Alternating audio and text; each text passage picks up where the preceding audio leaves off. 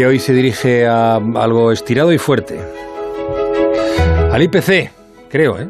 Fernando, buenas noches. Muy buenas noches, Juan Ramón. Qué raro suena saludar a unas siglas, querido director. Sobre todo a unas siglas tan técnicas como IPC. Uno puede saludar a las siglas PP o PSOE o BNG porque dan la impresión de que detrás de las letras hay alguien, hay personas, aunque a veces no lo parezca, pero ¿qué hay detrás de esas tres letras tuyas?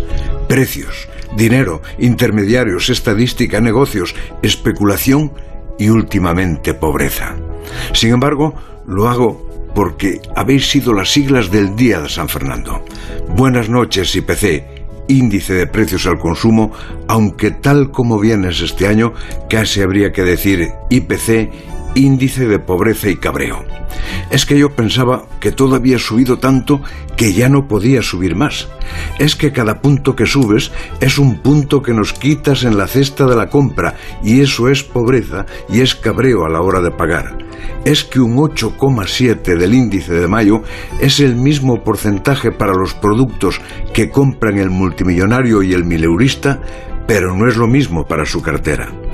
El que tiene dificultades para llegar al día 30 empieza a tenerlas un día o dos días antes y quién sabe si una semana antes. Y perdóname IPC, pero dejas muy pocas esperanzas de dominarte.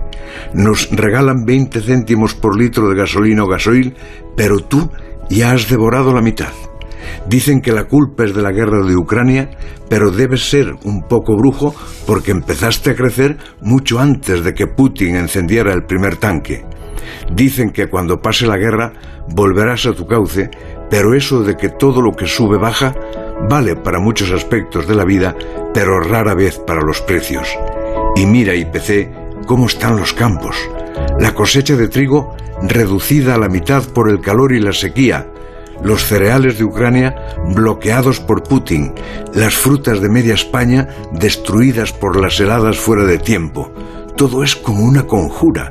Una vez más, la tormenta perfecta para que tú, IPC, sigas creciendo, para hacer más pobre al pobre y más rico al que se aprovecha de la escasez.